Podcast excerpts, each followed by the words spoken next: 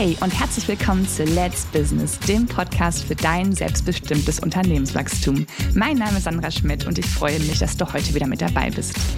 In der heutigen Folge geht es um die Frage, benötigt meine GmbH eigentlich mehr Bankkonten als ein Einzelunternehmen und wie viele Bankkonten machen denn aus steuerlicher Sicht Sinn? Die Frage kommt bei mir in der Beratungspraxis häufig vor, deswegen habe ich es immer mitgebracht. Und wir starten und schauen uns das mal an, wie viele Bankkonten denn ein Einzelunternehmen sinnvollerweise hat. Wenn du selbstständig bist, also als Einzelunternehmer unterwegs bist, empfehle ich dir ganz, ganz dringend, dass du ein Geschäftskonto hast für sämtliche geschäftliche äh, Geldflüsse und ein privates Konto.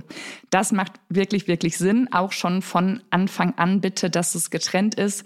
So machst du dir viele Sachen einfacher, weil du einen Überblick hast, privat und geschäftlich gut getrennt hast und du, wenn du die Buchhaltung nicht mehr selber machst und dem Steuerberater dann die Kontoauszüge gibst, du nicht irgendwie vielleicht was schwärzen musst, was dir jetzt unangenehm ist, was du privat bezahlt hast, sondern dass du einfach die gesamten Kontoauszüge dem Steuerberater geben kannst. Und falls mal ein Finanzbeamter sich die Kontoauszüge angucken möchte, ist es auch ganz unproblematisch, weil da nichts Privates drüber geflossen ist. Also da bitte, auch wenn du keine GmbH bist, sondern selbstständig bist, bitte zwingend die Konten trennen. Das macht es einfacher und transparenter. Wenn du natürlich dann auf deinem Geschäftskonto die Geldeingänge hast und du privat Geld brauchst für Miete, Anziehsachen, Lebensmittel und so weiter, macht es Sinn, dass du dir einen fixen Geldbetrag überlegst, den du benötigst privat im Monat und diesen Geldbetrag dir am Monatsanfang von deinem Geschäftskonto auf dein privates Konto überweist eigentlich wie eine Gehaltszahlung. Es ist ja kein Gehalt, aber es ist eben ein fixer Betrag.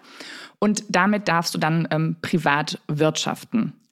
Wenn dieser Betrag mal nicht ausreicht, weil Waschmaschine, Trockner, Kühlschrank auf einmal kaputt gegangen sind oder du privat andere größere Ausgaben hast, ist es unproblematisch, nochmal auf das Geschäftskonto zuzugreifen nochmal eine neue Überweisung auf das private Konto zu tätigen. Aber so hast du auf jeden Fall schon mal einen Anhaltspunkt und gibst privat nicht zu viel Geld für alles Mögliche aus. Genau, also Sonderzahlungen sind möglich und was du natürlich machen kannst, du kannst bei deinem privaten Bankkonto dir Unterkonten einrichten, wenn du das möchtest. Zum Beispiel, wenn du für den Urlaub dann jeden Monat einen bestimmten Geldbetrag schon ansparen möchtest. Da können Unterkonten helfen, dir auch da mehr ähm, Überblick und Transparenz zu schaffen. Was ich dir beim Firmenkonto ähm, ja ans Herz legen möchte, ist, dass du da ein Unterkonto anlegst für Finanzamtzahlungen. Denn es ist nichts blöder, als wenn das Finanzamt einen Steuerbescheid schickt und du was zahlen darfst und dann das das Geld nicht mehr da ist, weil es vorher schon in andere Sachen investiert worden ist.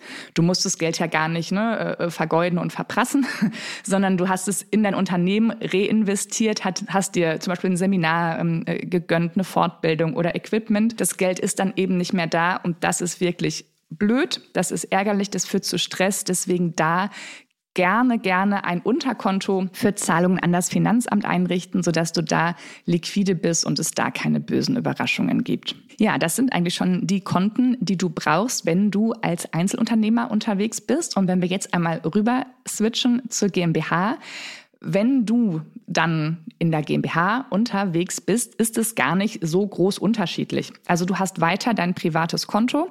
Deswegen ist es auch gut, wenn es schon vorher getrennt ist, denn privat bleibt dann privat, da ändert sich nichts. Und an deinem Geschäftskonto ändert sich eigentlich auch nichts. Natürlich, wenn du die GmbH gründest, musst du einmal ein neues, ganz frisches Konto aufmachen für diese GmbH, was dann das Geschäftskonto der GmbH ist. Aber du musst jetzt nicht, nur weil du eine GmbH bist, zum Beispiel das Stammkapital auf ein separates Unterkonto buchen und dann da liegen lassen. Das ist nicht so. Also auch bei der GmbH reicht im Grundsatz ein Konto aus. Natürlich macht es da auch wieder Sinn, ein Unterkonto fürs Finanzamt zu machen. Da gilt das Gleiche, wie ich es gerade schon beim Einzelunternehmen ähm, genau erwähnt habe. Das heißt, das bleibt da identisch. Was wir uns jetzt anschauen müssen, ist, du kannst jetzt nicht mehr so einfach Geld von deinem GmbH-Konto auf dein privates Konto verschieben. Das heißt, das, was als Einzelunternehmer ja ganz äh, easy geht, ähm, auch wenn der Monatsbetrag nicht ausreicht und du dann nochmal Geld hin und her verschieben möchtest, ist das ja in einer Einzelfirma unproblematisch. In einer GmbH ist das nicht so einfach. Das heißt, da muss es zum Beispiel einen Geschäftsführer-Anstellungsvertrag für dich geben, aus dem dann ergibt, wie hoch ist dein monatliches Gehalt. Und dann wird das überwiesen von der GmbH an dich privat. Das heißt, da hast du jetzt mehr ja, Regeln, Spielregeln, die man kennen muss und an die man sich dann halten darf. Aber bei der Anzahl der Bankkonten ändert sich nichts. Das heißt, für die Stammeinlage brauchst du da kein extra Unterkonto. Wenn du natürlich noch eine Holding hast, äh, hast du ja eine GmbH mehr. Das heißt, ja, dann benötigt die Holding auch ein eigenes Bankkonto. Das heißt, dann hast du mehr Konten als als Einzelunternehmer. Da empfehle ich dir aber zu schauen, was du für ein Konto brauchst. Denn für die Holding reicht es im Regelfall, wenn du ein reines Online-Konto hast, wo du Online-Banking ausführst.